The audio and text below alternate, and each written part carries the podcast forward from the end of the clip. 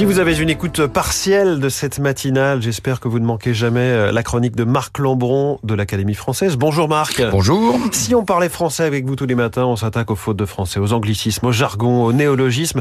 Alors faut-il dire partial ou partiel? Bon, c'est une confusion qui peut être excusable. Ce sont des paronymes, c'est-à-dire qu'ils viennent du même mot latin, d'ailleurs du latin tardif, qui était partialis. Alors partialis, ça veut dire ce qui ne constitue que la partie d'un tout, ce qui a donné le français partiel, mhm. mais aussi une personne qui est amenée à rendre une décision de justice qui favorise l'une des deux parties, ce qui a donné partial.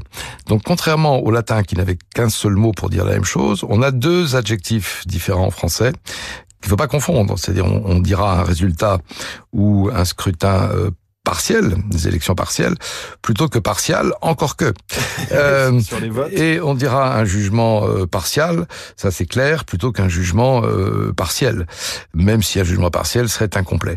Mais bon, je pense que les locuteurs font bien la différence entre partial et partiel, et que ce n'est pas une faute courante. Et c'est une excellente chronique en toute impartialité, mon cher Marc. Merci beaucoup. évidemment, on retrouve toutes vos chroniques dans ce livre Dire, ne pas dire, du bon usage de la langue française aux éditions Philippe Ray, un livre de l'Académie française.